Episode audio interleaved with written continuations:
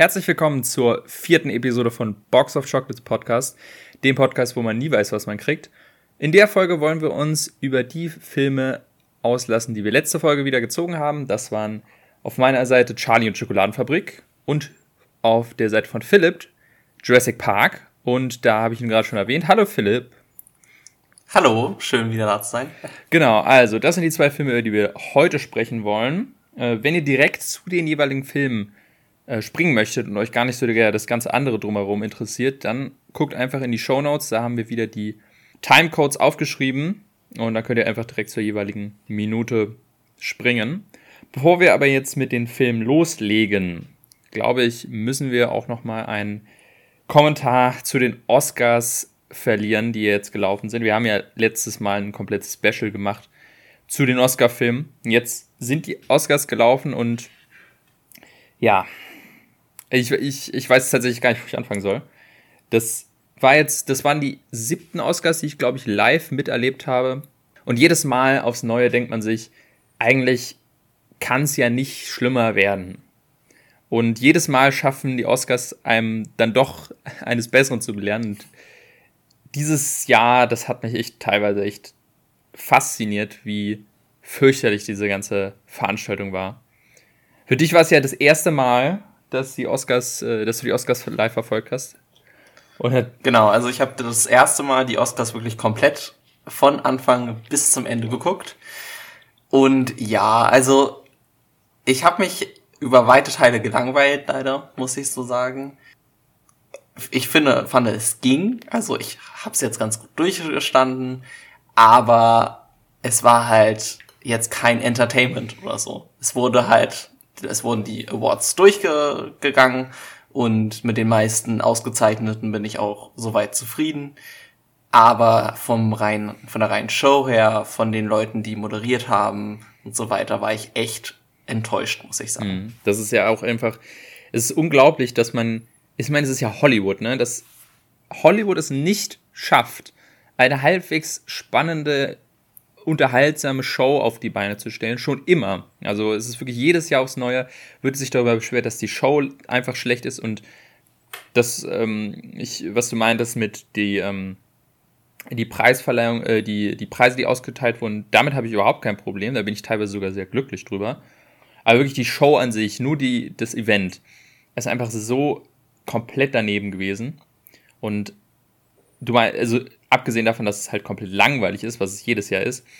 Ähm, und es ist, war schon eine Stunde kürzer als sonst, also sonst musste man noch eine Stunde dranhängen und sich da durchquälen. Aber es gibt halt so viele Sachen, die einfach nicht gut gelaufen sind bei diesem, dieser Veranstaltung. Und es, man hätte ja eigentlich, ich hatte tatsächlich Hoffnung, dass es dieses Jahr besser wird, weil es wurde groß angekündigt, erstmal hieß es ja, okay, finden sie statt, finden sie nicht statt. Dann wurde groß angekündigt, ja, sie finden statt, aber anders. Und jetzt haben sie sich ähm, Steven Soderbergh, den Regisseur von Oceans 11 und so, rangeholt. Der hat die ganzen Oscars inszeniert und es hieß, die sollen filmisch erzählt werden und keine Ahnung, was da alles erzählt wurde. Und man dachte sich, hm, okay, vielleicht machen sie aus der Not eine Tugend und dieses ganze Corona-Gedöns äh, hilft tatsächlich den Oscars ein bisschen aus ihrer Schale rauszubrechen.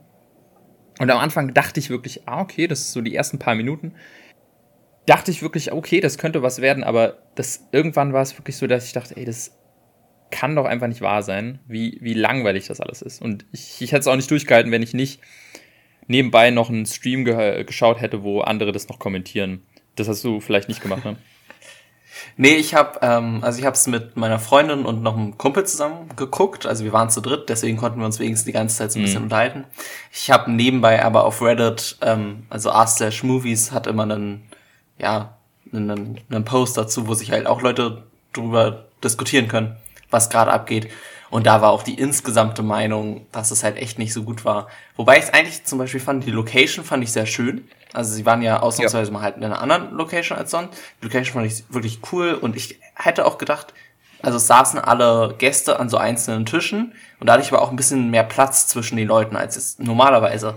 Und ich dachte, genau damit könnte man dann vielleicht auch ein bisschen mehr machen weil eigentlich die Möglichkeit halt bestand, mit den Gästen zu interagieren und so weiter. Das kam vielleicht einmal in der Show vor und dann mit dem wirklich schlechtesten, was man machen konnte. Da mussten dann irgendwie wurden zwei Lieder abgespielt und die mussten dann raten, ob diese Lieder bei den Oscars Ja. gewonnen haben, nur nominiert waren oder gar nichts. Das war wirklich. Das kam, kam out of nowhere. Es war das einzige Mal, dass sowas gemacht wurde.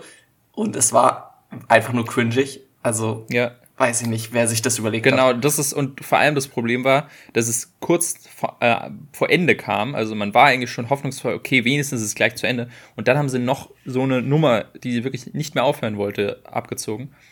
Und sowas kommt immer wieder bei den Oscars, so eine völlig cringigen Interaktion mit den Stars, die dann so tun, als wären sie genauso, äh, sind ja genauso Menschen wie wir. Das ist total relatable. Das geht mir jedes Mal auf die Nerven. Aber wenigstens, ne, also das ist ja, nimmt ein bisschen Druck oder ein bisschen Spannung aus dieser Sache raus, stimmt schon, aber entweder man macht es gar nicht oder wenigstens konsistent und passt es auch an die Show an und nicht kurz vor knapp.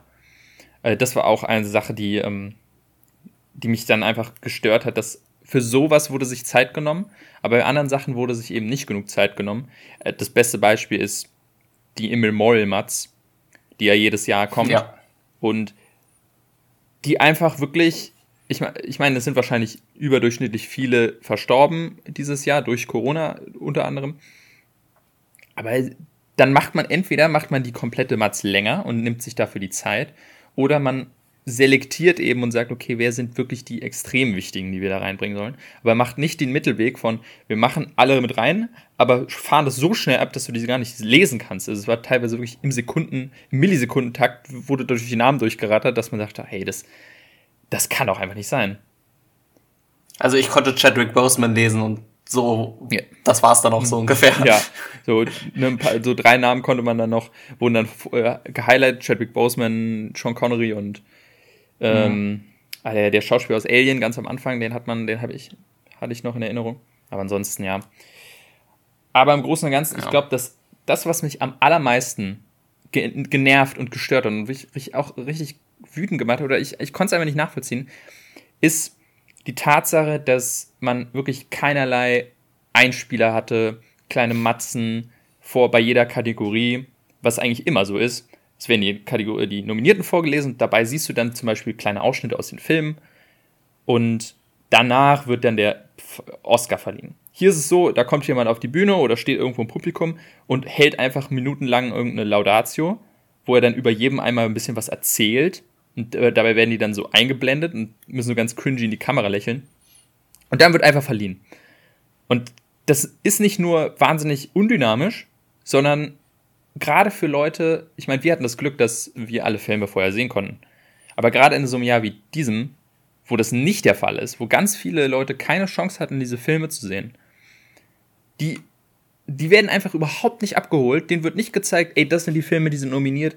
Deswegen sind sie nominiert. Deswegen zum Beispiel haben sie ein geiles Make-up oder eine geile Kamera äh, oder eine geile Kostümdesign oder ein geiles Schauspiel. Ich meine, gerade beim Schauspiel, ich konnte es nicht fassen, dass sie keine Schauspielclips gezeigt haben, zu zeigen, äh, ey, deswegen sind diese Leute die besten Schauspieler dieses Jahr. Einfach überhaupt nicht. Das, wie soll man das denn, also da kann ich auch gut nachvollziehen, dass Leute dann vielleicht sogar abgeschaltet haben nach einer Weile, weil sie dachten, ja, ganz ehrlich, ehrlich ich verstehe überhaupt nicht, was hier passiert. Äh, Ich werde null mitgenommen, kann ich auch nach Hause gehen. Ja, also ich habe es ja, wie gesagt, noch mit dem Kumpel geguckt und der hat halt keinen Film von den besten Filmen gucken können. Ich glaube, den einzigen, den er geguckt hat, war, der überhaupt nominiert war, war Soul ähm, und, und Tenet, der ja bei Special Effects unter anderem nominiert war. Das heißt, ich konnte ihm mal eine ganz kurze, schnelle Zusammenfassung geben von dem Film. Aber äh, man hätte einfach einen ganz kurzen Ausschnitt zeigen können. Also, wo mich zum Beispiel ganz doll aufgeregt hat, war halt bei Special Effects, was eigentlich der einfachste Oscar ist, wo man einen kurzen Ausschnitt zeigen kann. Oder bei den Kurzfilmen oder äh, Kurzdokumentationen wurden auch nichts gezeigt. Das sind zwei Kategorien, wo ich glaube, der Durchschnitt fast keinen der Filme geguckt hat. Und dafür sind dann auch die Oscars auch da, um denen dann nochmal eine Bühne Ja. zu geben. Also Ja, nicht mal dem zeigt doch wenigstens Nicht mal dem Ja, Gewinner. nicht mal vom Gewinner wird. Ja. Also nicht mal vom Gewinner wurde was gezeigt. Das hat mich wirklich aufgeregt. Und dann wurde aber dafür Zeit verschwendet mit dem 20. Mal Werbung zeigen. Ja, das verstehe ich mhm. nicht. Also das habe ich wirklich nicht verstanden. Ja, das ist auch unglaublich. Also ich kann mir auch nicht vorstellen, dass es irgendwas mit Corona zu tun hat, dass sie keine Zeit hatten, weil so eine Matz, die ist ja wirklich in zwei Sekunden geschnitten. Also ist es mir einfach unbegreiflich, dass sie genau, weil das gab es sonst immer und dass sie genau dann gesagt haben, okay, das ist das, das ist das Problem, das müssen wir rausnehmen, dann sind die Oscars gut. Mhm. Also das haben sie auch schon mit dem Host gemacht. Ich meine, äh, es gab ja auch dieses Mal kein Host. Das war jetzt die letzten, ich glaube, das ist das dritte Mal oder so. Und das, das war dadurch geschuldet, dass eben der Host immer sehr stark kritisiert wurde, weil er sehr cringy war und sehr unlustig. Also ich, ich erinnere mich wirklich nur an Jimmy Kimmel, der hat das zweimal hintereinander gemacht und das ist zweimal fürchterlich. Und dann war halt, dann hieß es so, ja gut, dann gibt es halt eben kein Haus, beziehungsweise ich glaube, Kevin Hart sollte das machen. Und dann gab es kurz mhm. vorher irgendeine, ist er abgesprungen, weil irgendein Skandal um ihn ging und irgendein Tweet oder so wurde ausgekramt. Und ja, mal wieder das typische Twitter-Problem.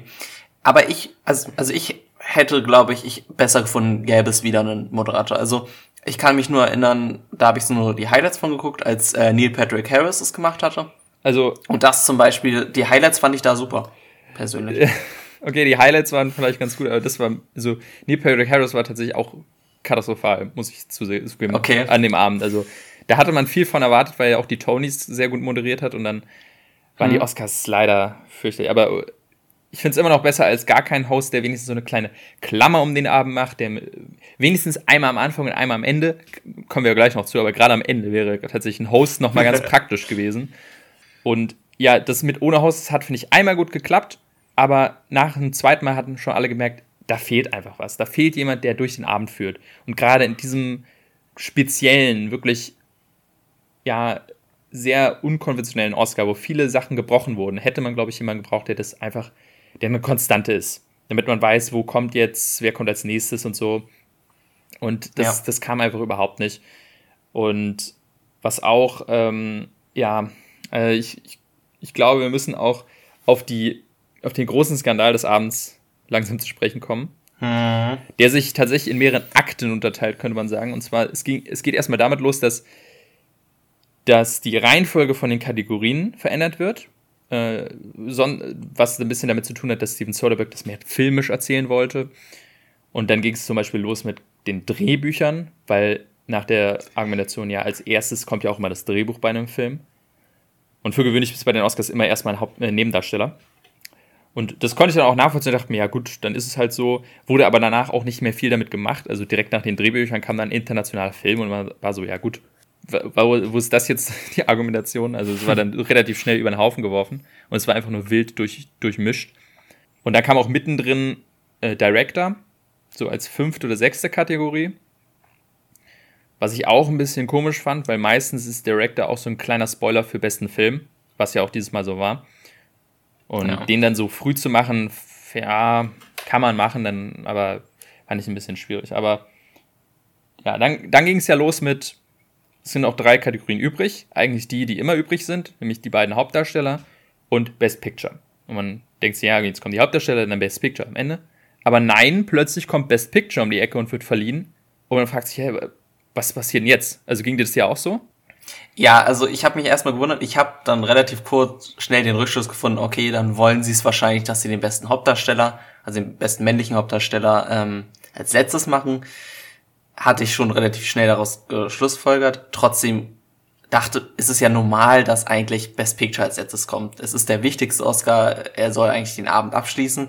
Deswegen war es trotzdem erstmal super merkwürdig. Ja, das ähm, was noch viel schlimmer dann ja war, dass sowohl Best Picture als auch beste Hauptdarstellerin an halt Nomadland ging. Das heißt, quasi nachdem alle Leute von Nomadland schon auf der Bühne waren, kam dann die Hauptdarstellerin von Nomadland nochmal auf die Bühne. Und ihr hat man sofort angemerkt, die wusste jetzt auch nicht so richtig, was sie da noch sagen soll. Das war schon schrecklich genug. Dann wurde es halt ja nur noch schlimmer mit besten Hauptdarsteller. Mhm, genau. Also bei, bei, bei Frances McDormand, die, die hat ja als Produzentin dann auch noch einen Oscar gewonnen für Nomadland und wie du schon meintest, die, die steht dann auf der Bühne und hat dann nochmal das letzte Wort, obwohl ja eigentlich die Produzenten, also die, das ganze Team das letzte Wort haben sollte und sie ist dann auch ganz schnell wieder runtergegangen. Und genau, bester Hauptdarsteller kommen wir jetzt gleich zu, aber also wirklich auch allein die Tatsache, dass Best Picture früher äh, gezeigt wurde, das nimmt einfach den Leuten von Nomadland so einen Moment weg. Weil es einfach wirklich, wie du meinst, ist der wichtigste Preis am Abend. Wenn nicht sogar in der Filmindustrie. Und den haben die gerade gewonnen. Aber es wird so, also es fühlt sich so an, als wäre es so ein weiterer Preis. Ja, okay, Kategorie abgehakt, als nächstes kommen wir zu. Aber es war der wichtigste Preis und diese, dieser Moment ging total unter. Und das tut mir super leid für diese Leute, die, über die jetzt keiner mehr redet, sondern es reden alle über den großen Aufreger am Ende. Und das fand ich einfach von, das fand ich so ungerecht, äh, diese Entscheidung gegenüber den Filmemachern. Äh, das, und wie gesagt, so äh, Drehbuch am Anfang zu machen, das ist okay. Das ist ein bisschen unkonventionell, aber kann man machen. Aber ein Best Picture wirklich nicht als letztes zu machen, das ist so krass. Und das kann man meiner Meinung nach nicht einfach so leichtfertig mal für so einen coolen Moment am Ende ähm, ja, riskieren. Vor allem, wenn man bedenken muss, äh, ja, erzähl mal. Vor allem, dass halt dieser coole Moment dann nicht mehr ja, kommt. Genau. Das ist ja wirklich, also tun wir mal so, als wäre Chadwick Boseman, hätte er gewonnen, weil darauf ging es ja, lief es ja hinaus, dass alles darauf, dass so geplant wurde, oh, Chadwick Boseman, er ist verstorben und jetzt am Ende des Abends ehren wir ihn mit seinem Oscar. Selbst wenn das passiert wäre, hätte ich es trotzdem blöd gefunden, weil, wie gesagt, ne, gerade schon, dass, äh, dass die von, von Nomadlandern so untergebuttert wurden. Aber auch ganz ehrlich, ich meine, Chadwick Boseman, ja, es ist ein toller Schauspieler.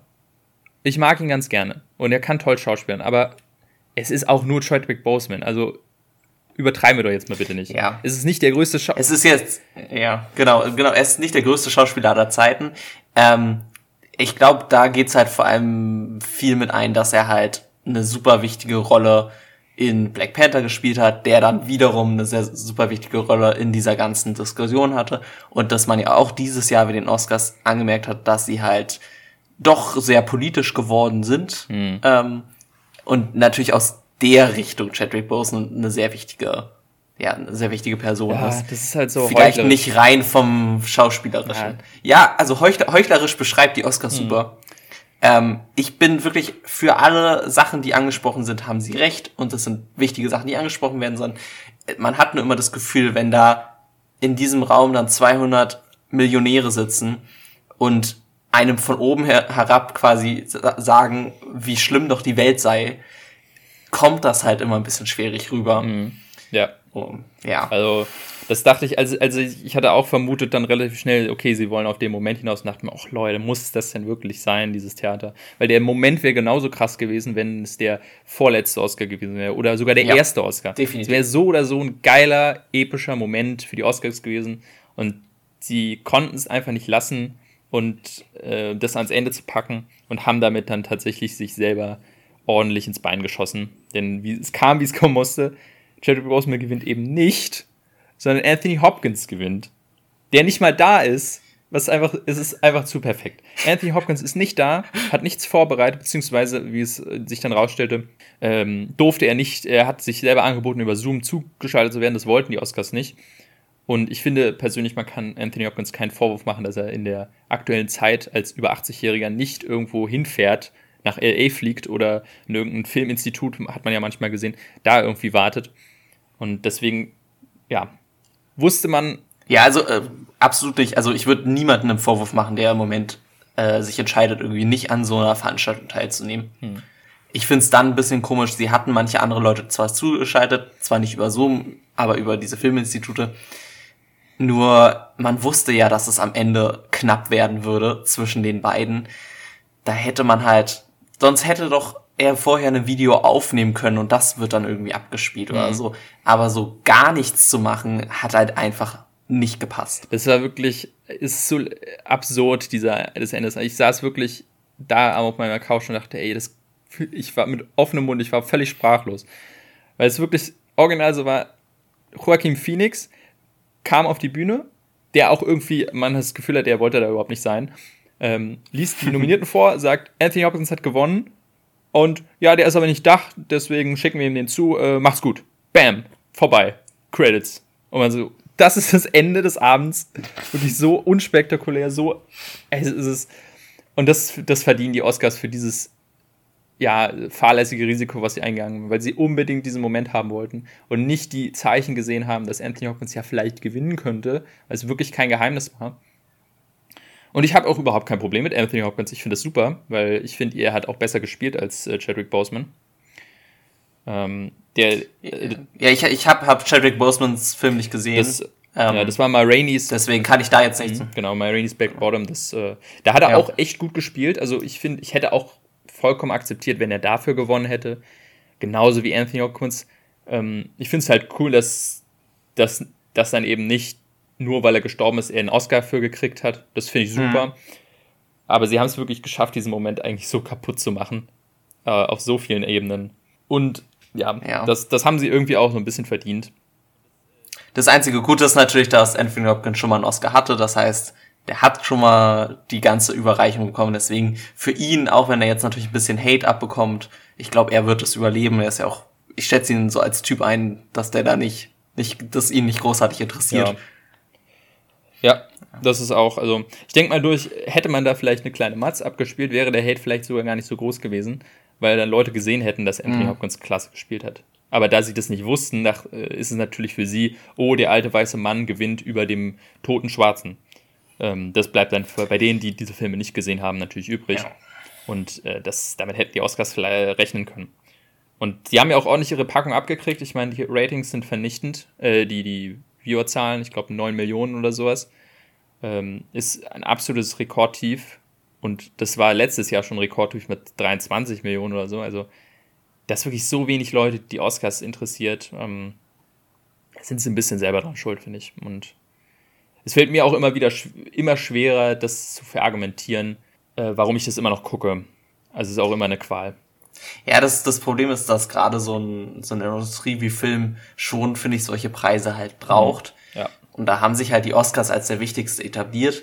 Die müssen halt irgendwas finden, um sich selber zu revolutionieren. Ne? Also es reicht jetzt nicht, irgendwie nur zwei Oscars zusammenzupacken oder ohne Moderator dadurch zu gehen, sondern sie müssen irgendwie von Grund auf sich überlegen, wie machen wir es anders, wie machen wir es auch durchsichtiger, wie Filme nominiert werden und wie Filme äh, bewertet werden natürlich. Das ist ja auch ein ganz großes Thema, wie viel Geld damit spielt, dass du überhaupt eine Chance hast, einen Oscar zu gewinnen und so weiter. Aber so kann es nicht weitergehen. Also ja. auf jeden Fall nicht, weil sonst in ein paar Jahren guckt's keiner mehr und dann ja, dann haben wir halt keinen Oscar mehr. Ja, da bin ich, da, da hingegen bin ich dann doch wieder sehr gespannt auf die, aufs nächste Jahr, ob sie aus diesen Fe Fehlern, ich mache jedes Mal dasselbe, dass ich denke, sie le lernen aus ihren Fehlern, aber tun es dann irgendwie doch nicht. Aber naja, gerade jetzt, ich meine, ich bin echt gespannt, was sie dann anders machen nächstes Jahr und ziehen die richtigen Schlüsse aus dem Ganzen. Auf jeden Fall, glaube ich. Man kann es nur hoffen. Ja, jedenfalls können wir, glaube ich, da einen Strich drunter machen. Wir dürfen gespannt sein. Und können jetzt auch zum eigentlichen Thema heute kommen, nämlich unseren Filmen. Beginnen tun wir mit meinem Film Charlie und die Schokoladenfabrik. Und das ist ein Film, bevor ich da so ein bisschen drüber erzähle, muss ich glaube ich auch erklären, dass der mir persönlich extrem viel bedeutet. Das ist mein absoluter Lieblingsfilm gewesen als Kind. Ich glaube, der kam 2005 raus. Wie alt war ich da? Acht. Mhm. Acht war ich da. Äh, und als ich den im Kino gesehen habe, ich war absolut fasziniert und ich habe den sofort geliebt und es war einfach mein Film. Und tatsächlich ist es der Film, wenn ich so drüber nachdenke, es müsste theoretisch der Film sein, den ich am häufigsten in meinem Leben geguckt habe. Und es hat sogar einen Grund dafür, warum ich den so häufig geschaut habe. Nicht nur, weil ich den so toll fand. Und zwar, ich äh, habe einen großen Bruder und ich erinnere mich an eine Szene, einen, einen Moment, wo wir abends zusammensaßen und es hieß, ja, wollen wir einen Film gucken? Wie wäre es denn mit Ice Age, den ersten? dann meinte mein Bruder so, nee, den habe ich schon zwölfmal gesehen.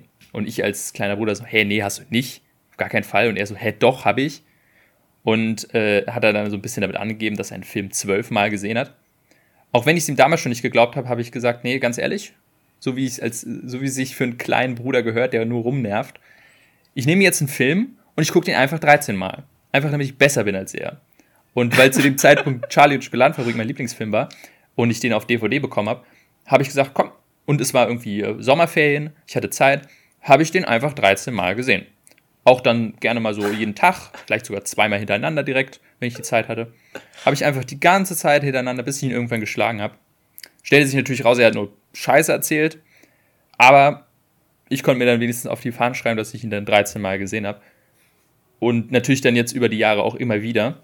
Und es ist einfach ein Film, und das habe ich jetzt auch wieder gemerkt, der geht runter wie Öl, weil ich habe ihn allein für diesen Podcast noch dreimal gesehen.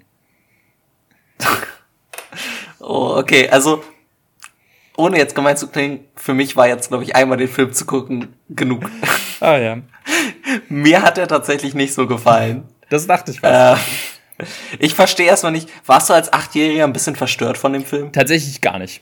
Kein bisschen. Wirklich nee. nicht. Also ich. Weil ich dachte so beim Gucken von dem Film als Kind, bei manchen Sachen, die da passieren, wäre ich so, okay. Ja, das. What the fuck? Das dachte ich mir auch jetzt beim Gucken, dass ich dachte, wow, das ist ein Kinderfilm, krass. Aber ich habe ja das Beispiel an mir, dass ich den Film überhaupt nicht schlimm fand damals. Also ich, ich habe damit überhaupt kein Problem gehabt. Und äh, das ist halt häufig ein Kritikpunkt, der den Film bekommt, dass er zu düster ist für einen Kinderfilm oder zu abgefuckt. So ein typischer Tim Burton-Flair halt. Aber ja. ähm, ich kann nur aus eigener, äh, eigener Erfahrung sagen, nee, ist tatsächlich nicht so. Aber vielleicht ging es auch anderen Kindern anders. Ja, das, das ist ja jeder mhm. anders. Aber also was mir gut gefallen hat in dem Film, ich wäre jetzt nicht nur mit dem Negativen näher gekommen, er, er sieht, sieht super schön aus. Ähm, auch das CGI hält sehr gut äh, bis heute auf jeden Fall. Ähm, jeder Raum, durch den die gehen, ist wirklich schön designt und so weiter. Also das ist dieses typische Tim Burton, was man ja auch in Alice im Wunderland hat er, glaube ich, auch mhm, gemacht. Ne? Ja. Das, also das ganze Set-Design ist einfach toll. Die Charaktere sind halt speziell, um das so auszudrücken. Also jede Person ist irgendwie, ja, wenn man jetzt vielleicht Charlie so ein bisschen rauslässt, ja, auf einen Charakter zu, äh, zu runtergebrochen. Aber das, das ist auf jeden Fall witzig. Man merkt, finde ich, dass es auf einem Buch beruht, weil so ein bisschen dieses, diese Kapitelstruktur, finde ich, hm. äh, findet man auf jeden Fall wieder. Ja. Ähm, ja, irgendwie so die Story aber selber hat mich mehr verstört als fasziniert, muss ich sagen. Ja, also du meintest ja schon, es basiert auf einem Buch, das, ähm, das habe ich mir tatsächlich jetzt auch nochmal für den Podcast äh, durchgehört. Das ging, geht auch relativ schnell, ist ein sehr kleines Buch. Und ähm, nicht nur basiert es auf einem Buch, sondern es gab ja schon mal eine Verfilmung von dieser Geschichte, nämlich Willy Wonka und die Schokoladenfabrik. Das ist äh, aus den 70ern, glaube ich.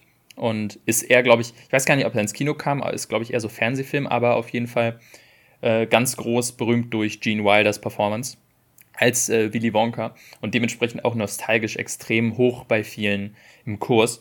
Und als der Film dann um die Ecke kam, der diesen, diese ganze Geschichte durchaus anders darstellt als das, der andere Film, äh, ging natürlich dann da viel Kritik durch, dass sie sagen, oh nee, aber Willy Wonka ist ganz anders und das ist irgendwie das ist nicht so wie der alte Film und was ja auch so, durchaus so ist.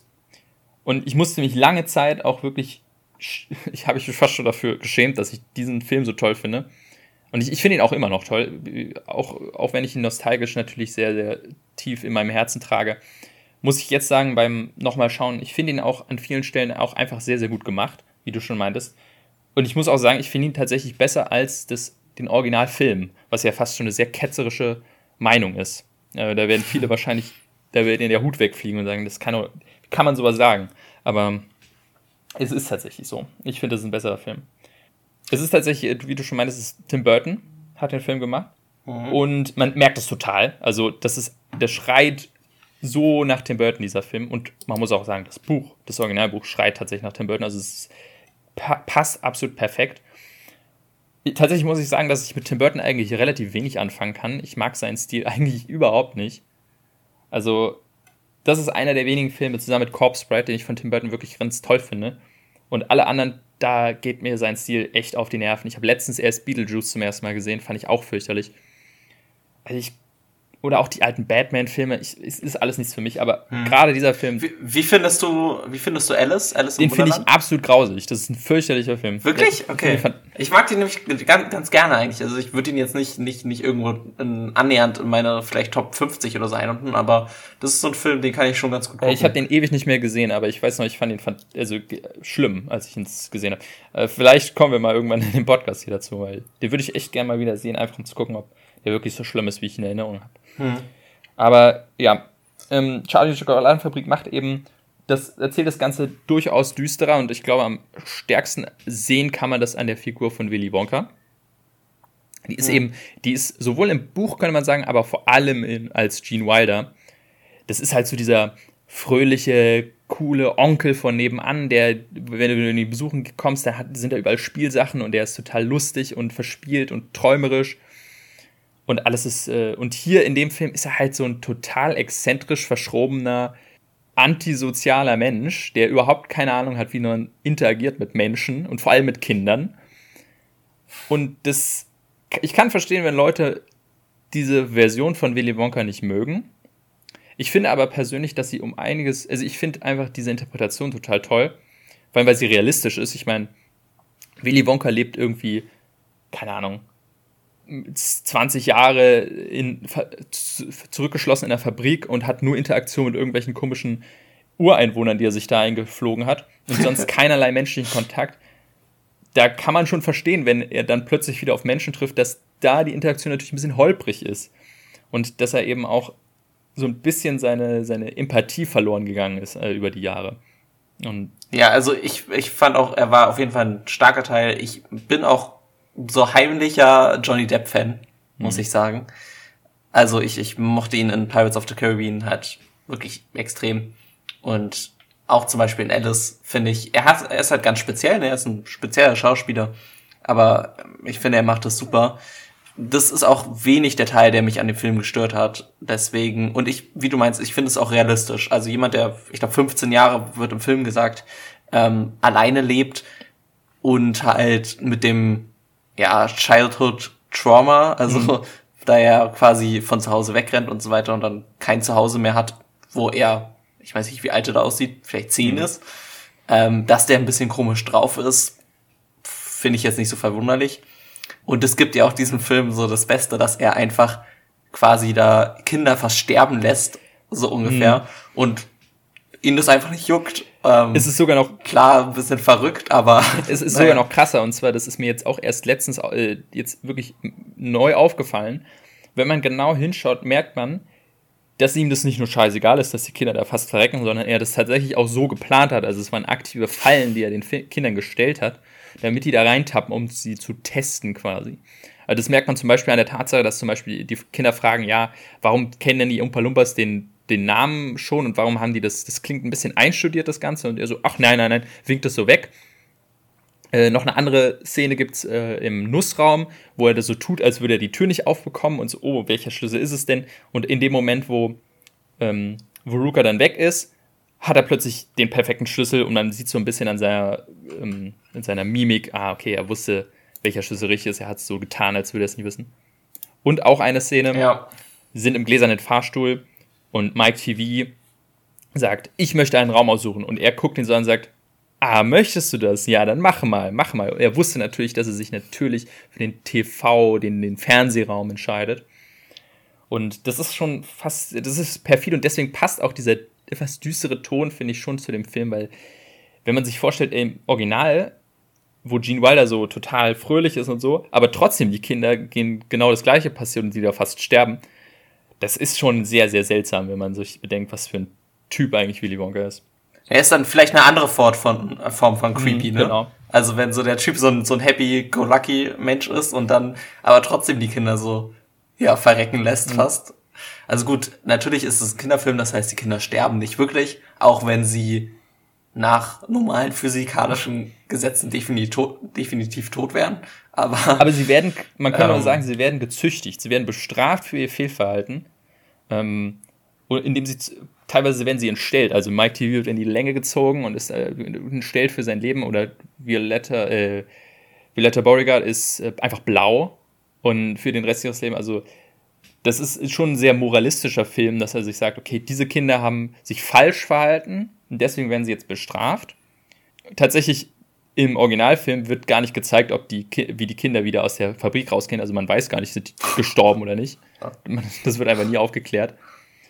Das, äh, das ich, und, aber was ich halt ganz interessant finde, ist, dass äh, bei den Kindern, da wurde tatsächlich ein bisschen was verändert an den Charakteren vom Buch. Generell wurde an, finde ich, ein paar richtigen Stellen hat Tim Burton sich ein bisschen was rausgenommen, um das zu verändern. Gerade diese ganze Backstory von Willy Wonka gab es überhaupt nicht. Die hat er dazu erfunden.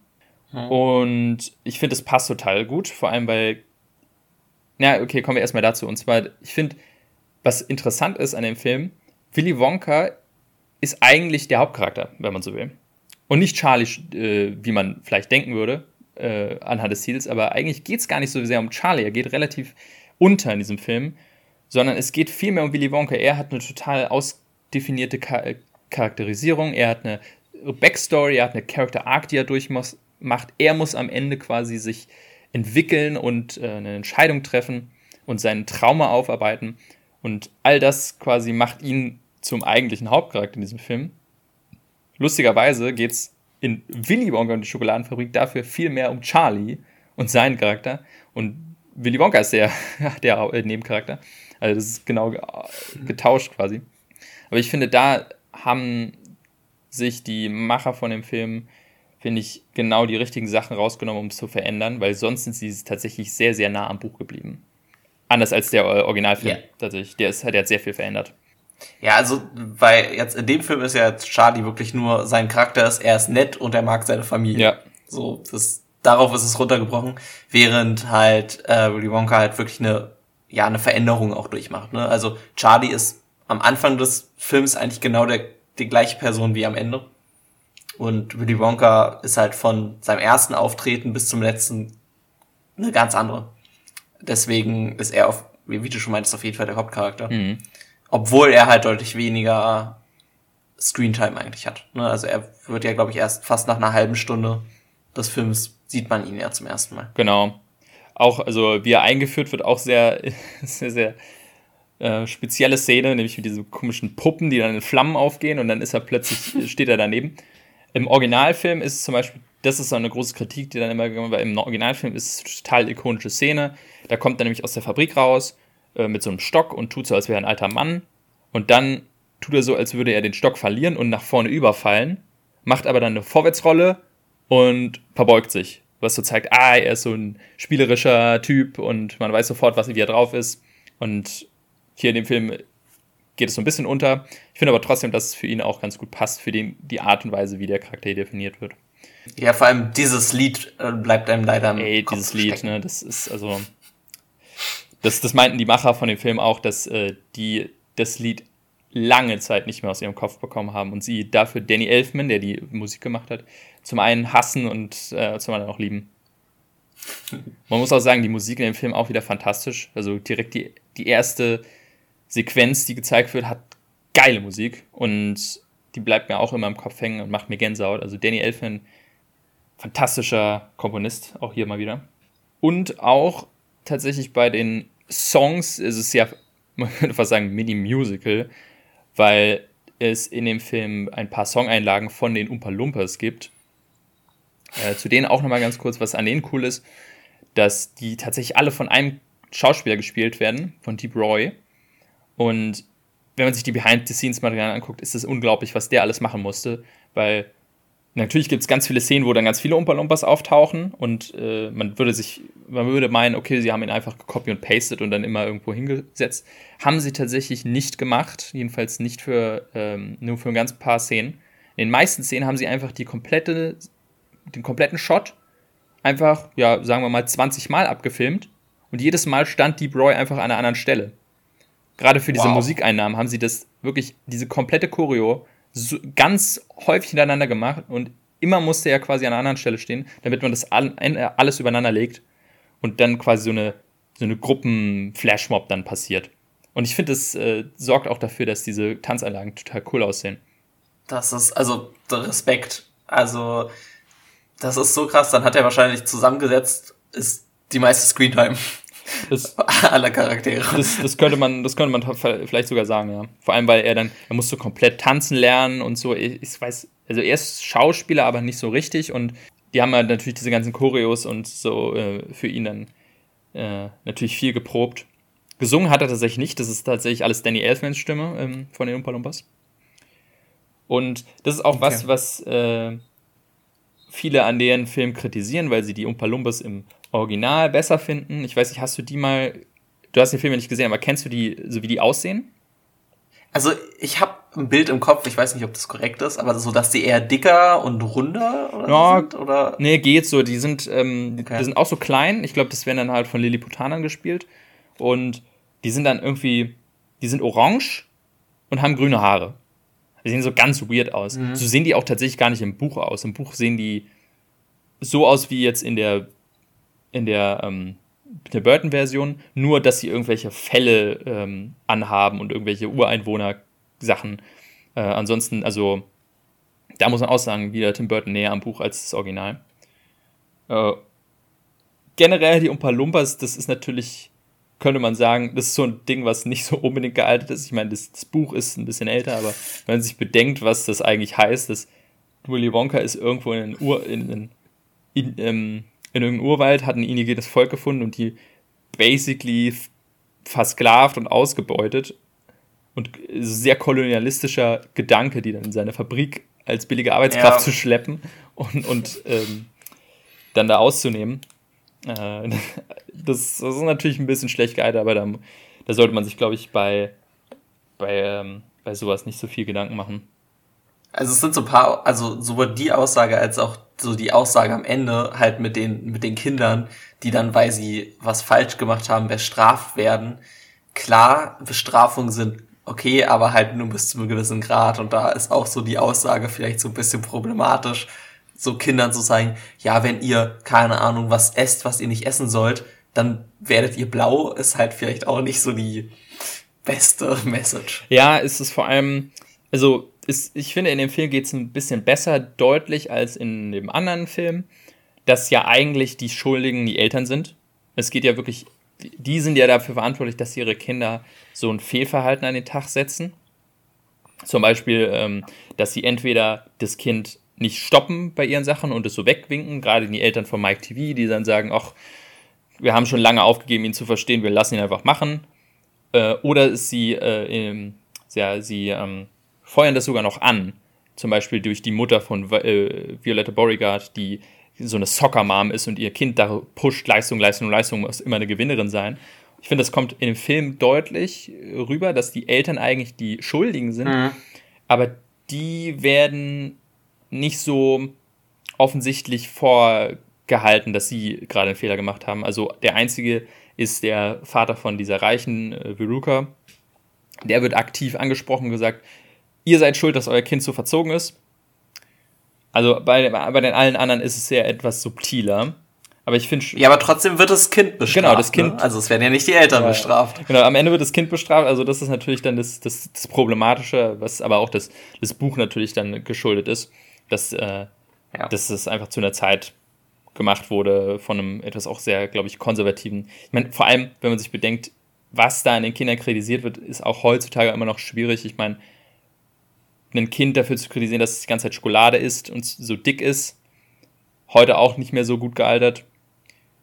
Auch, und im Original ist zum Beispiel Mike TVs Charakter, wird dafür kritisiert, dass er ja immer vor der Glotze hängt und diese Ballerfilme guckt und nicht mm. mal wieder ein Buch liest.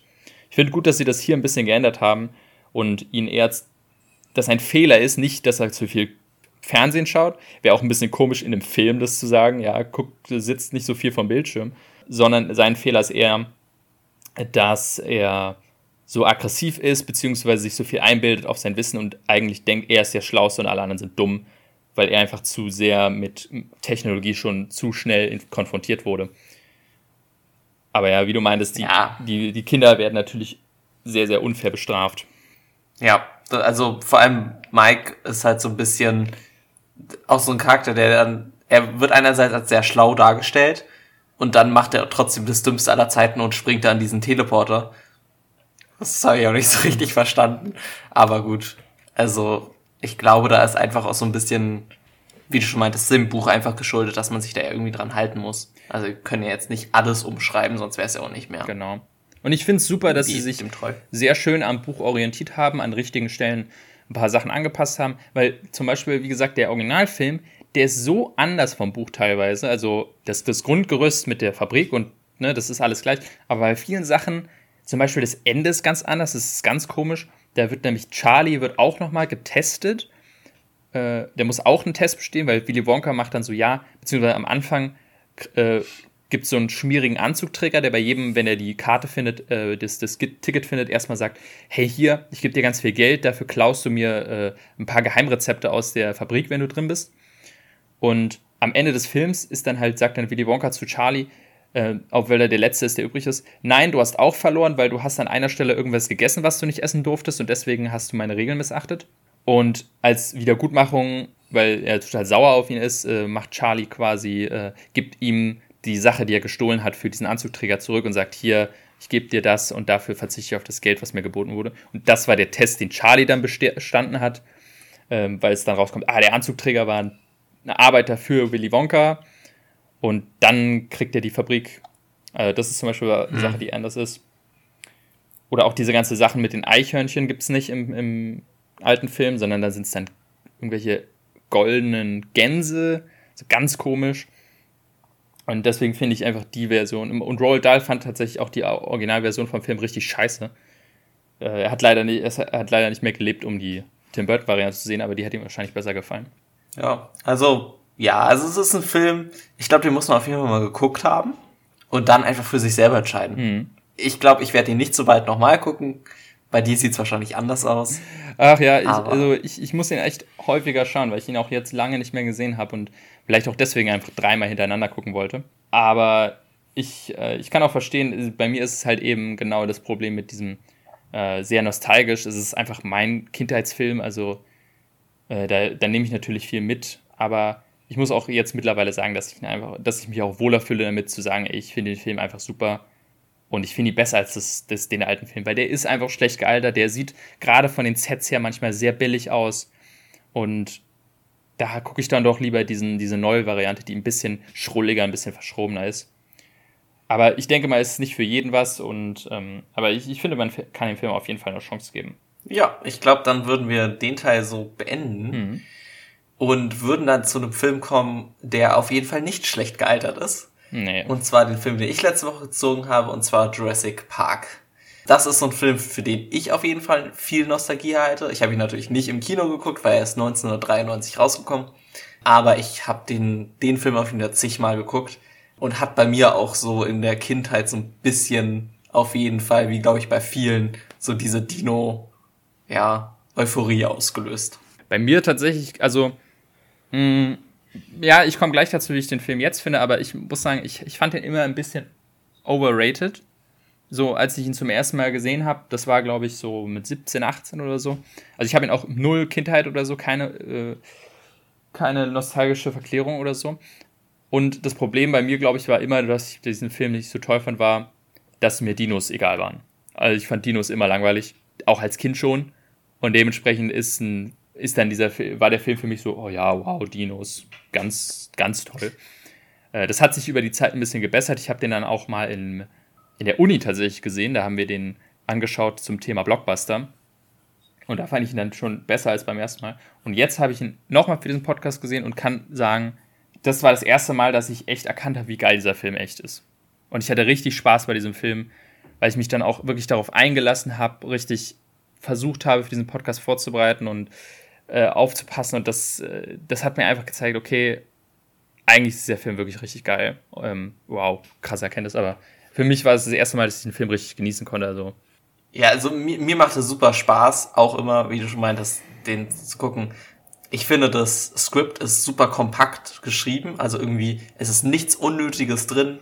Äh, ich finde, er fühlt sich nicht wie 123 Minuten an. Gar nicht. Also, er ist geht schnell vorbei und ja, es sind natürlich so ein paar Sachen, also was diesen Film auch so vielleicht auch ein bisschen overrated, wie du meinst, machen könnte. 1993 rausgekommen und die CGI-Sachen sehen einfach verdammt gut aus. Das ist echt, also das, das muss ich auch sagen. Ich war so beeindruckt, ich hatte es nicht mehr so in Erinnerung, wie gut dieser Film immer noch aussieht. Und auch die CGI-Aufnahmen teilweise, das ist ja häufig bei Filmen das Problem, die stark auf Visual Effects äh, oder Special Effects aus sind, die dann sehr schlecht altern. Und es ist unglaublich, dass ein Film, der über 20, fast 30 Jahre alt ist, immer noch lupenrein aussieht, wo, wo Filme von vor fünf Jahren schon scheiße aussehen teilweise. Also es ist echt krass. Ja, also den einzigen Szenen, wo man es so ein bisschen sieht, ist tatsächlich relativ am Anfang, wo sie das erste Mal die Dinos sehen und dann so ein bisschen in die White Shots gehen, wo sie dann viele Sachen gleichzeitig drin haben. Da merkt man einfach so, dass, also der ist ja mittlerweile auch, wie, wie viele Filme halt in HD dann übertragen worden und so weiter, dass da der Teil halt einfach nicht ganz so nachbearbeitet werden konnte, finde ich. Aber wenn man so einzelne Dinos hat oder wo sie dann zum Beispiel sind, wo der eine Triceratops dann am am Boden liegt und so weiter, das sind dann ja auch äh, nicht nur CGI, sondern das ist ja tatsächlich mit echten Mechatroniken gemacht und die Sachen sehen halt einfach super aus. Also da, das sieht, da kann, das kann man mit einem Jurassic World vergleichen und es sieht fast genauso aus. Also hm. das finde ich echt toll. Ja, da, da, merkt man einfach an dem Film, wie wichtig teilweise Practical Effects sind. Gerade wenn, wenn du halt einen, einen, einen Dino an, wirklich nah hast und direkt vor Augen, dass sie da sich dann teilweise entschieden haben, wirklich ähm, Animatronics zu nehmen, war eine super Entscheidung, weil die einfach teilweise so, also du siehst auch nicht mal, dass es Roboter sind. Das ist ja das Geile. Sie, sie sehen so echt aus. Ähm, und wahrscheinlich, also tatsächlich sind es bis heute die realistischsten Dinos, die man im Film gesehen hat. Ja, also man muss natürlich dazu sagen, sie sehen sehr echt aus. Aber was ja manche auch gerne mal im Film kritisieren, sie halten halt sich nicht wirklich viel an wissenschaftliche Fakten. Also viele der Dinos, die gezeigt werden, sahen entweder komplett anders aus oder wenigstens in kleinen Sachen anders aus und ja, haben sich auch anders verhalten. Also, aber sie sehen halt so aus, als wären sie echte Tiere auf jeden Fall. Ja, ich meine, gerade jetzt in den letzten Jahren hat man, glaube ich, extrem viel über den T-Rex rausgefunden, wie der eigentlich aussah. Ähm, mit, mit Federn und mit komischen Haaren auf dem Kopf und dass der auch nicht ähm, rennen konnte, sondern nur ganz langsam gehen, weil er zu schwer war. Also, wenn man jetzt einen realistischen Jurassic Park drehen würde, wäre das, glaube ich, ein großer, ähm, ein großer Traumkiller für, für viele, ja. die immer noch nostalgisch an diesen T-Rex denken. Und ich, ich persönlich finde es auch okay, dass sie sagen, okay, es, es geht in dem Film nicht darum, dass wir eine, es soll ja keine Doku sein, es soll einfach ein toller Abenteuerfilm sein. Und dementsprechend halten wir uns einfach auch an das coole Design von, Dinos und nehmen die ja, Dinos. Deswegen die kann, kann, ja, deswegen kann ich es auch verstehen, dass jetzt die, die aktuellen Jurassic World Filme auch dabei bleiben und jetzt nicht irgendwie den Velociraptor nochmal komplett abändern. Weil es geht halt um Tiere, die vor Millionen Jahren von gelebt haben. Es wird jetzt niemandem wehtun, wenn die ein bisschen anders aussehen. Ähm, genau, also Film ist von Steven Spielberg. Ich weiß nicht, wie du zu ihm stehst, weil so die letzten Filme waren ja jetzt nicht so die Riesenerfolge. Ey, das. Äh, aber ich. Mh. Ja, also darfst du gerne. Ähm, das, das wollte ich nämlich auch fragen. Das ist jetzt der erste Steven Spielberg-Film, wahrscheinlich mit Sicherheit nicht der letzte, über den wir reden werden, aber ja, meine Meinung zu Steven Spielberg ist tatsächlich ein bisschen kontrovers, könnte man sagen, weil wir, beziehungsweise ich, ich äh, schaue ja extrem viele Film-YouTuber und Podcaster und so, die halt etwas älter sind. Und die sind dann teilweise halt mit Steven Spielbergs Film aufgewachsen und haben natürlich dann extreme Nostalgie und sind auch vollkommen zu Recht, sind es teilweise großartige Filme. Also gerade so in den 90ern, 80ern. Das sind absolut großartige Filmwerke, die er da geschaffen hat. Er ist ein Meister, was es angeht. Aber, wie du schon angedeutet hast, wann war denn so wirklich der letzte Film von ihm, wo man sagt, wow, krass, geiler Film? Ich muss sagen, ich, hab's hier, ich hier seine Filmografie offen. Ich muss sagen, das letzte, wo ich sage, das ist ein echt geiler Film, ist Catch Me If You Can und der ist aus 2002. genau, genau auf dem gleichen war ich auch ja. gerade. Ich bin so ein bisschen durchgegangen. Seitdem hat er sowas gemacht wie Krieg der Welten, Indiana Jones äh, und das Königreich des Kristallschädels und zuletzt halt Ready Player One. Mhm. Alles keine schlechten Filme. Ja, Indiana Jones würde ich schon als schlechten Film bezeichnen. Ja, okay, also äh, Indiana Jones, gut, Indiana Jones ist wieder so ein Film, da habe ich viel Nostalgie für die anderen Indiana Jones und deswegen ja, genau. bin ich da, glaube ich, immer, immer ein bisschen ähm, bisschen netter zu dem. Film. Das gleiche bei Ready Player One, der spielt halt auch viel mit Sachen, also wenn man dann da irgendwelche aus Spielen Charaktere sieht, das, das ist halt ganz cool. Aber rein filmisch sind es halt, wenn man mit anderen Filmen vergleicht, die er gemacht hat, ne? Also da sind so Filme wie E.T. oder halt die anderen Indiana Jones, die Jurassic Park Filme, Schindlers List. Also da ist natürlich, das ist ein ganz anderes Level. Ich weiß nicht, ob er einfach aufhören hätte sollen, um es gemein auszudrücken. Ja, ich tatsächlich habe ich auch manchmal so einen Gedanken, dass ich mir denke, weil wie gesagt, er ist immer noch ein guter Filmmacher, seine Filme sind nicht schlecht, die sind, die sind gut gemacht, aber ihnen fehlt total dieser, dieser, dieser Genius und man hat das Gefühl, er hat auch einfach gar keine große Lust mehr äh, und macht einfach so ein bisschen auch Auftragsarbeit und macht mal hier einen Film und so, so Sachen wie The Post, Bridge of Spice, das sind gute Filme, aber wie gesagt, da erinnert man sich nicht mehr dran und ich denke, für seine Legacy hätte es wirklich geholfen, wenn er ab einem bestimmten Punkt gesagt hätte, so, das war's jetzt, ich ende auf Catch Me If You Can oder sagen wir auf Indiana Jones, wäre es natürlich ein bisschen blöd. Krieg der Welten hätte man enden können und einfach sagen können, so, und das war's jetzt, ich mache keine Filme mehr. Oder mach wenigstens weniger Filme, weil er macht ja auch immer noch sehr viele Filme. Das ist ja auch das Ding. Ja. Ähm, weiß nicht was, genau, nächstes Jahr kommt ein neuer Film raus, äh, West Side Story. Da arbeitet er gerade dran, ein Remake von dem dem Hollywood-Klassiker, da bin ich auch mal gespannt. Kann ich mir aber auch nicht viel, also ich kann mir auch nicht vorstellen, dass das großartig beeindruckend wird. Äh, und deswegen muss ich sagen, halte ich von Steven Spielberg aktuell nichts mehr. Also für viele ist er immer noch dieser große oh, Meister. Aber für mich ist es halt, wenn, ich, wenn jetzt ein Steven Spielberg-Film rauskommt, denke ich mir, ja, pff, ist mir relativ egal.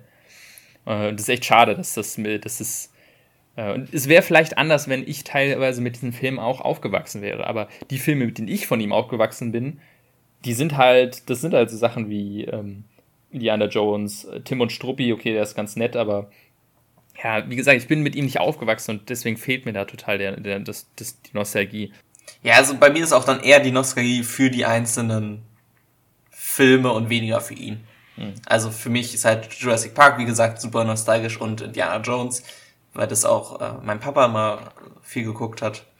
Mhm. Für meine Mutter ist zum Beispiel E.T. so ein ganz extremer Nostalgiefilm. Also es sind schon so ein paar, oder halt der weiße Heine, mhm. also ja. Krass, Groß, krasser Film großartig. und so weiter. Aber halt, ja, wie du meinst, im Moment einfach nicht mehr ganz so da. Ready Player One fand ich tatsächlich ganz cool. Ähm, ja. Da bin ich, glaube ich, auch deutlich in der Minderheit. ähm, das ist aber auch wieder ein Film, der halt anders als jetzt Jurassic Park, der halt einen super Skript hat und tolle visuelle Effekte, hat halt Ready Player One super visuelle Effekte. Also ich glaube, in dem Bereich kann man ihn gar nicht kritisieren, aber das Skript ist halt 0815, so ein bisschen. Genau. Ähm, und dann merke ich auch nicht viel Spielberg da drin. Genau. Also wenn 90% des Films in einer nicht realen Welt spielen, weiß ich nicht. Also da habe ich Gefühl, da hat mehr der wahrscheinlich Chef der Visual Effects ähm, hat da mehr zu dem Film beigetragen als Spielberg.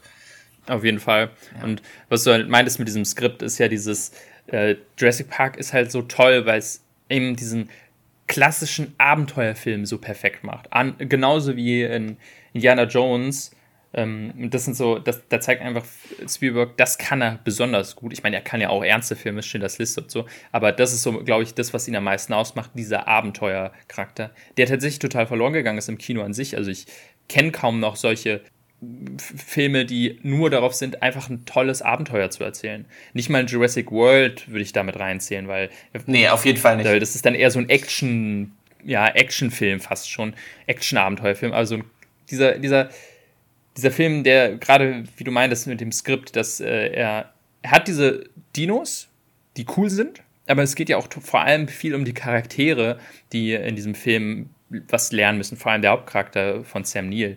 Äh, und im Endeffekt geht es ja darum, dass er äh, feststellt, dass er ähm, oder dass er lernen muss, äh, einen Kinderwunsch zu akzeptieren von seiner Partnerin, den er, vor dem er sich verschließt. Und sowas, äh, das geht's eigentlich in dem Film und deswegen macht ihn das auch so spannend zuzuschauen. Ja, also ich, was du so ein bisschen meintest mit diesem, dass äh, Jurassic World Filme ganz anders sind, das liegt auch so ein bisschen daran, dass äh, in Jurassic Park, wie du schon meintest, sind die Charaktere wirklich auch die Hauptcharaktere. Die sind die einzigen, die Namen haben, sie sind die einzigen, die eine Entwicklung durchmachen, wie es auch eigentlich sein sollte. Während in Jurassic World keine Ahnung, da sind halt die Dinos Charaktere. Die mhm. sind keine Tiere, sie sind nicht ein Mittel, um andere Leute sich entwickeln zu lassen, sondern sie sind eigene Sachen und dann wird's eher zu einem, ja, keine Ahnung, Marvel-Film mit Dinos. Habe ich manchmal das Gefühl. Oh, das, das ist echt gut formuliert. Daran, äh, so, so habe ich es noch gar nicht gesehen, dass die Dinos eigentlich die Hauptcharaktere sind, ja. Gerade das hat mich auch fasziniert bei Jurassic Park, äh, dass ich realisiert habe, dass der Tyrannosaurus Rex, der eine, der, ich sag mal, der Bösewicht ist, kann man ja nicht so richtig sagen, aber der, die Gefahr, die durch äh, ihn ausgeht, das ist ja der große Gegenspieler. Und dass tatsächlich der gar nicht am Ende besiegt wird oder so, sondern es nur gelingt, vor ihm zu fliehen. Und es ja. dementsprechend gar nicht darum geht, wir kämpfen gegen einen Feind, nämlich äh, den Dino, sondern es geht einfach darum, wir sind in einer Situation, wir müssen fliehen vor Jurassic Park und müssen überleben. Und am Ende schaffen wir es und sind als Familie zusammengewachsen. Äh, und jeder hat was dazugelernt. Und äh, das macht den Film eigentlich aus. Und ich, das ist wahrscheinlich das, was einfach die alten Filme nicht verstanden, äh, die neuen Filme nicht verstehen. Ja, also da, da, da bin ich auf jeden Fall bei dir. Und das ist ja auch so ein bisschen, er bringt ja diese Message auch rüber durchgängig und immer wieder eigentlich wiederholt wird ja auch, dass dieser Park halt einfach eine schlechte Idee ist. Ja. Also es, es wird eindeutig gesagt, es ist keine gute Idee, einen Park mit Dinos zu bauen. Und dann in Jurassic World haben sie am Anfang einen funktionierenden Park und da ist es nur, weil sie dann Dinos irgendwie noch modifizieren, wird es dann zu einer schlechten Idee. Aber das ist halt, ja, was anderes so ein bisschen. Ich, ich habe diese Filme nicht mehr so stark in Erinnerung. Spielt Jurassic World im selben Universum wie Jurassic Park? Ja, also es wird tatsächlich auch in, vor allem im ersten Jurassic World sind sie tatsächlich auch an einer Stelle, wo früher ein Teil vom alten Park war. Ich bin mir nicht so ganz sicher, ob sie auf der gleichen Insel direkt sind, weil es ist ja so eine Inselgruppe mhm. in, in diesem Universum. Aber es spielt definitiv im gleichen Universum. Und es wird, glaube ich, auch gesagt, dass halt manche, also die Grundlage, warum Jurassic World entstehen konnte, sind auch die Sachen aus Jurassic Park. Mhm. Das macht's ja. Und John Hammond wird auch im zweiten erwähnt und so weiter. Also die sind sehr, sehr stark verbunden. Das ist wirklich das gleiche Universum. Aber John Hammond ist der, der ältere Herr, der. Genau. Ah, okay. Genau, also das ist der quasi Gründer von Jurassic Park. Ja, und sein, sein Charakter ist eigentlich einfach, er ist reich und baut halt diesen Park und lernt dann am Ende des Films, dass dieser Park halt eine schlechte Idee ist. So ein bisschen. Hm. Ja, er redet die ganze Zeit davon, dass er halt keine Kosten gescheut hat.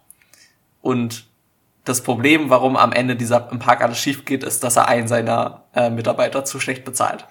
Hm. Das ist so völlig ein bisschen witzig. Ja, das, das ist auf jeden Fall ähm, sehr, sehr äh, nachvollziehbar und, ähm, und realistisch, dass eigentlich die größte Schwachstelle bei Sicherheitssystemen eigentlich immer menschliches Versagen ist, beziehungsweise der, es muss nur ein schlechter, ich, das habe ich so ein bisschen gelernt, als ich ein bisschen Security gemacht habe früher. Security in Anführungszeichen, aber da hieß es auch immer, es muss nur einer irgendwie an irgendeinem Tor nicht richtig aufpassen und es kann alles in sich zusammenfallen. Und das finde ich auch in, in, dem Film sehr schön dargestellt, wie, ähm, wie das dann quasi, wie äh, der Charakter von Neddy oder Nerdy, wie heißt er noch? Ja, Irgendwie so. ich weiß auch nicht genau. Dann quasi den kompletten Park lahmlegt. Äh, und auch, was ich sagen muss, es, da fällt es mir gerade ein, diese Szene, ne? Also teilweise die Szenen, wo Spannung aufgebaut wird oder wo es zur Sache geht. Gerade die erste Szene, wo du den Tyrannosaurus 6 siehst, im Regen, wo die Autos da stehen, ey, die ist so fantastisch. Das habe ich zum ersten Mal so richtig realisiert, wie geil diese Szene ist, wie sie schafft mit Sounddesign, mit geilen Kameraeinstellungen und einem, einem, dem Set und der Beleuchtung einfach wirklich ein Unwohlsein zu erzeugen. So, sogar bei mir. Ich wusste ja, was passiert und wusste, das, ähm, das ist ja auch kein Horrorfilm, aber trotzdem hat es mir total das richtige Gefühl gegeben und äh, das, das macht dieser Film einfach meisterlich. Ja, also es, es geht auch, also dieser eine Shot, den, der ja auch immer mal wieder irgendwie gerne kopiert oder gereferenced wird, ist halt, wo dann im Wasserglas die Wellen zustande kommen, weil der T-Rex auftritt, ist natürlich super gemacht. Oder der Shot, wo sie dann von dem T-Rex wegfahren und dann im, sie in den Spiegel quasi gucken und da dann halt steht, ne? Ja things are closer than they appear Ey, oder es so. gibt da so ein Objects are closer than they appear. Es, es gibt so ein Meme, was was ich frage mich äh, ich habe mich da gefragt, ob das auf Jurassic Park auszieht oder ob das generell häufig bei äh, Rückspiegeln steht. Ich, ich, kannte das äh, gar nicht mehr aus dem Film, diesen Gag fast schon. Teilweise ist der Film ja sogar sehr lustig. Aber also äh, dieser, dieser Satz, dieses Ding muss in Amerika auf Spiegeln stehen. Ach, muss es? Tatsächlich. Also das ist tatsächlich Pflicht da, deswegen, das ist ganz realistisch, dass das so ist. Krass. Das kann ich noch gar nicht. Ja.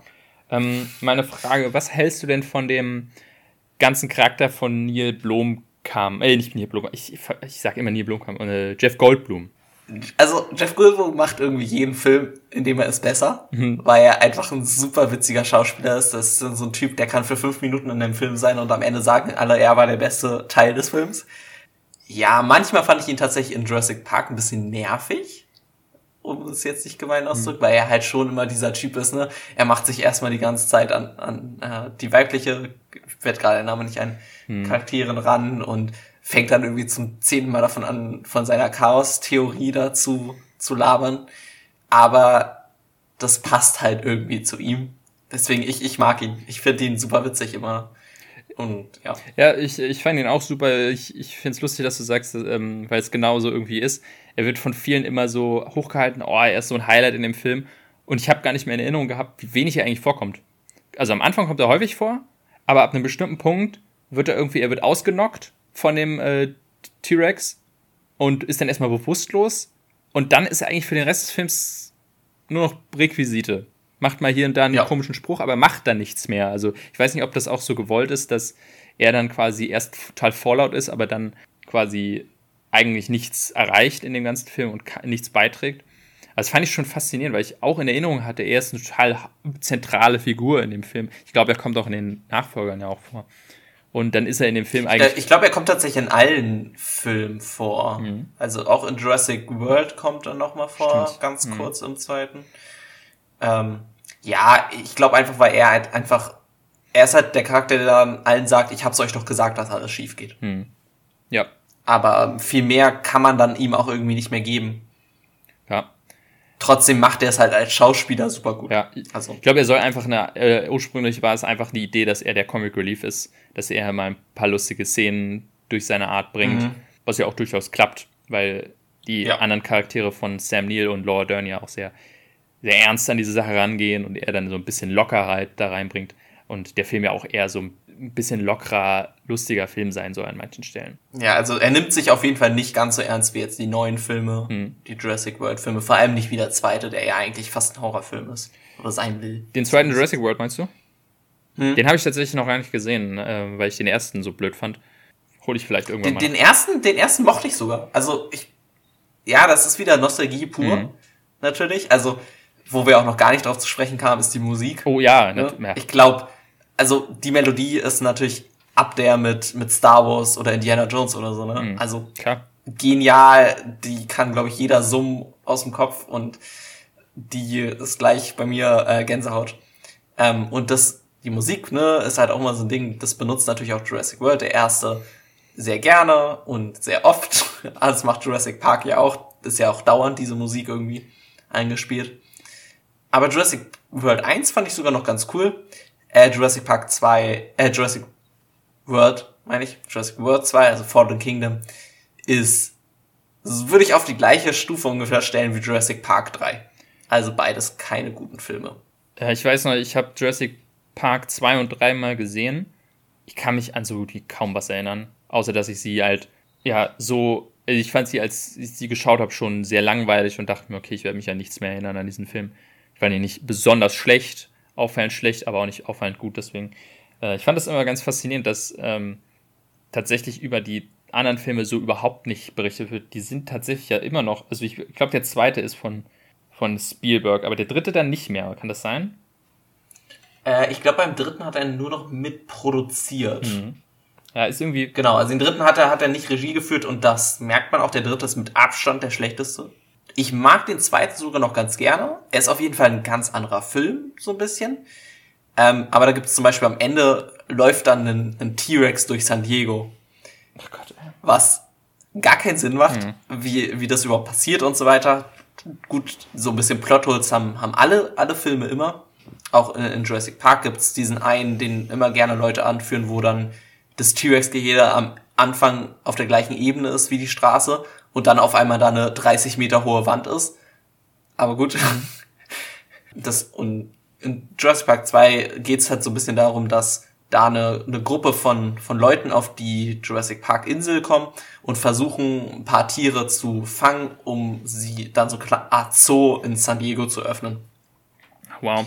Und da, da gehen natürlich dann wieder tausend Sachen schief und dann ist tatsächlich auch Ian Malcolm ist, ist dann wieder da mit, mit seiner Tochter tatsächlich, die sich dann irgendwie mit auf das Flugzeug oder aufs Boot äh, schleicht und die versuchen dann die Leute davon abzuhalten, die Tiere halt von der Insel runterzuschaffen.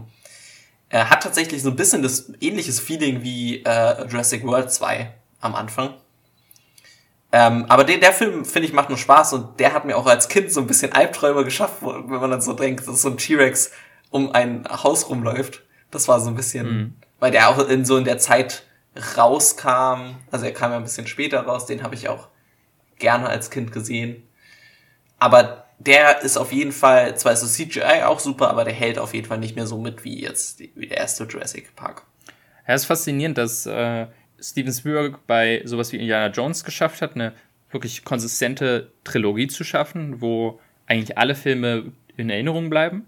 Und Jurassic Park, der total untergeht. Also, ähm, ich höre eigentlich sehr, so gut wie nie irgendjemand über Jurassic Park 2 oder 3 sprechen. Es geht immer um eins oder um World. Und ähm, teilweise wahrscheinlich auch. Also, ich wusste, als ich äh, damals Jurassic Park gesehen habe, erst gar nicht, dass es noch einen zweiten und dritten Teil gibt. Jedenfalls keinen offiziellen. Manchmal gibt es ja so, ich meine, es gibt ja auch der weiße Hai 3, 4, 5. Aber dass tatsächlich von Spielberg ein zweiter Teil gemacht wird und das so untergeht, fand ich echt faszinierend. Dass, äh, dass er das nicht nochmal geschafft hat, diesen Genius zu kopieren bei Jurassic Park. Ja, also da ist, glaube ich, viel, dass halt einfach diese Faszination wegfällt. Mhm. Ne? Dann haben wir, wir haben einmal Dinos gesehen, dann haben wir genug Dinos gesehen ich glaube, die waren trotzdem ganz gute Erfolge. Also vor allem von finanzieller Seite haben die, glaube ich, alle genug Geld gemacht. Aber dieses erste Mal diesen Park zu sehen, das kann man, glaube ich, einfach nicht, nicht wiederholen. Ja. Weil, weil jeder, jeder ist doch danach so, ey, ich würde am liebsten selber so einen Park haben. Also, mhm. das ist halt ein, ein Feeling, was, glaube ich, nicht zu wiederholen ist. Ich muss, ich sehe gerade hier, das, das fast, das habe ich mich wieder erinnert, das fasziniert mich jedes Mal. Stimmt es, dass Jurassic Park und Schindlers Liste im selben Jahr rauskamen? Ich glaube ja, ne? Beide 93. Ja. Das, ey, ja. das ist so unglaublich, dass man, also generell, dass ein Regisseur zwei Filme im Jahr rausbringt, das sieht man auch heutzutage nicht mehr so häufig. Und dann wirklich so eine zwei Meisterwerke, die aber unterschiedlicher nicht sein könnten. Ein Film über den Holocaust und ein Film über Dinos. Ähm, das, ich glaube, allein anhand dieses Jahres kann man sehen, was für ein facettenreicher und talentierter Regisseur Steven Spielberg ist oder zu ja. dem Zeitpunkt war. Ähm, also das, ähm, das ist echt faszinierend. Er hat aber danach auch erstmal vier Jahre Pause gebraucht. ich, ich stelle mir, stell mir auch vor, wie man diese Filme back-to-back -back dreht. Also ich weiß nicht, ob die gleichzeitig gedreht wurden, aber wenigstens hintereinander. Und ich kann mir nicht vorstellen, du bist mhm. auf einem Set von Schindlers Liste und dann fährst du irgendwie rüber und da ist dann, wird dann gerade ein großer Dino Animatronics gebaut und du musst dir erzählen, wie du den am liebsten hättest. Und dann denkst du so, wow, wie schafft man das überhaupt? Äh, naja. Ja, ich glaube, dann sind wir mit dem Film auch durch. Also für mich ein Film, den kann man immer wieder gucken. Ja. Und wenn ihr ein, einer der fünf Jurassic-Filme gucken müsst, dann guckt den ersten. Hm. Ja, und für mich auch äh, jetzt zum ersten Mal den, äh, die Qualität auch richtig zu schätzen gewusst. Also das ist auch schön an diesem Podcast, dass äh, man da vielleicht auch einfach nochmal entdeckt, äh, dass Filme tatsächlich besser sind, als man sie in Erinnerung hatte. Weil von mir aus hätte ich wahrscheinlich so schnell Jurassic Park nicht mehr gesehen. Ja, also bei mir ist es eher so, ich, ich komme da immer mal wieder zurück, diesen Film zu gucken. Und vor allem, ja, da die ja alle auf Netflix sind, also zumindest die ersten drei, doch, das ist schon so ein Ding. Den kann man immer mal wieder sich reinziehen. So, dann, dann würde ich sagen, kommen wir zum spaßigsten Teil. Genau. Und zwar erstmal müssen wir natürlich wieder einen neuen Film in unsere Kiste schmeißen. Und da würde ich einfach mal dich fragen, welchen Film würdest du denn heute reinwerfen? So, ja, ich hatte mir überlegt, weil wir ihn so oft jetzt angesprochen haben und ich irgendwie das Bedürfnis habe, drüber zu reden, würde ich Tenet reinschmeißen. Ah, okay, sehr schön. Ich habe mich schon gefragt, wann er endlich kommt. Ja, dann äh, ist es jetzt soweit. Jetzt muss er nur noch gezogen werden. Aber dann Tenet. Ich habe mich entschieden, ich habe gemerkt, dass äh, du, äh, du immer mal wieder äh, auch modernere Filme, wie jetzt gerade eben auch, äh, reingeworfen hast. Und ich immer eher so etwas Filme, die etwas älter sind. Und deswegen habe ich mich jetzt auch mal entschieden, einen Film zu nehmen, der etwas neuer ist. Und zwar ein Film vom letzten Jahr. Und weil wir auch dieses Mal wieder über die Oscars gesprochen haben, habe ich mich für einen Oscar-Film entschieden. Es geht um 1917. Oh, okay, super. Bei den Film habe ich noch nicht geguckt, tatsächlich. Der würde gefallen. Und irgendwie immer nicht die Zeit gefunden oder dann doch nicht die Lust gehabt, einen, einen Kriegsfilm zu gucken. Deswegen ist das eine super Motivation, da endlich mal reinzukommen. Da haben wir, glaube ich, super viel drüber zu erzählen. Hm. Alles klar. Dann bin ich sehr mal gespannt, welche Filme als nächstes kommen. Fang hm. du doch einfach an. Okay, ich mische hier nochmal kurz durch. So. Was haben wir denn hier? Oh, okay. Äh, ich habe Perks of Being a Wallflower oder der deutsche Titel ist Vielleicht lieber morgen. Mhm. Okay, alles klar. Und bei mir wird es dieses Mal, oder nächstes Mal eher gesagt, hier. Es ist Eternal Sunshine of the Spotless Mind. Also nächstes Mal mit, oh Mann, der Titel wird ewig lang sein, ey. Genau die beiden Filme mit den längsten Titeln rausgezogen. Aber ja, cool. Eternal Sunshine und Perks of Being a Wallflower. Äh, da freue ich mich genau. drauf. Zum ersten Mal finde ich Filme, die so ein bisschen zusammenpassen. Äh, mhm. Beides sehr emotional, mhm, auf jeden genau. Fall. Ja, dann bin ich doch mal sehr gespannt ja. auf nächste Folge. Die, ähm, ja, wir wissen noch nicht ganz, wann die äh, Folge dann, äh, die nächste Folge kommt. Spätestens heute in genau zwei Wochen. Das, da werden wir uns auf jeden Fall dran halten, dass alle zwei Wochen eine Folge kommt. Vielleicht machen wir es sogar ein bisschen früher, aber erstmal kann man damit rechnen, dass die spätestens zwei Wochen kommt. Bis dahin könnt ihr euch die beiden Filme anschauen. Ich weiß gerade nicht, ich glaube, Perks of Being a Wallflower gibt es auf Netflix, nicht wahr? Müsste es eigentlich. Ich glaube auch, ja. Also, da könnt ihr mal schauen, wo ihr den Film jeweils herbekommt. Und über die werden wir dann in der nächsten Folge sprechen. Bis dahin freue ich mich sehr und würde es dann dabei belassen. Genau, wir hören uns nächste Folge. Ich freue mich drauf. Bis dann. Ciao, ciao.